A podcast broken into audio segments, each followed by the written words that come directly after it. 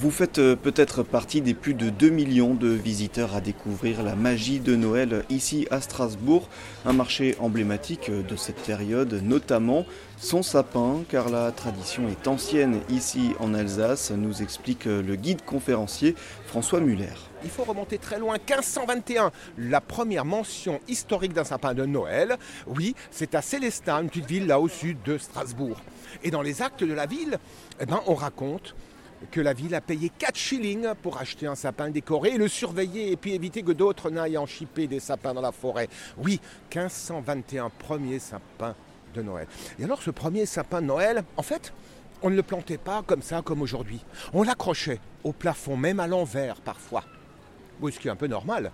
Le sapin de Noël est l'arbre du paradis. Et tout le monde sait que le paradis, il est en haut un marché qui se tient depuis le milieu du XVIe siècle et qui était euh, d'abord dédié au Saint Nicolas, considéré comme le saint patron des enfants. Et puis il y a eu un prédicateur, 1570, euh, à la cathédrale, nous étions à l'époque euh, protestant, qui a dit non mais attendez, Saint Nicolas c'est bien beau, mais il y a l'enfant Jésus qui est un cadeau de Dieu. Donc en fait il faut célébrer non pas un saint, mais Dieu lui-même. Et c'est comme ça que notre marché de la Saint Nicolas, qui se tenait autour du 6 décembre, eh ben, a changé un peu de place. Il est devenu le marché de l'enfant Jésus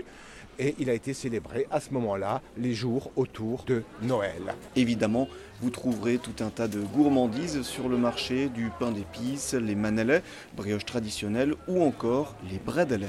Les petits gâteaux de Noël, alors il y en a à l'anis, il y en a aux noix, il y en a aux amandes, il y a toutes sortes de choses, et même parfois très créatifs, on peut être très créatif aussi, et on les retrouvera bien sûr sur les tables de fête. Il y a les pains d'épices, il y a les stolins, alors là aussi c'est un gâteau un peu plus compact, il y a le Beirveg qui est fait essentiellement avec des fruits secs, là aussi toutes sortes de fruits secs compactés. Oh là là là, c'est juste, juste très bon. Si vous avez le temps, n'hésitez pas à découvrir également le marché Off, place Grimeissen, qui réunit différents acteurs de l'économie sociale et solidaire, de quoi trouver des idées de cadeaux responsables.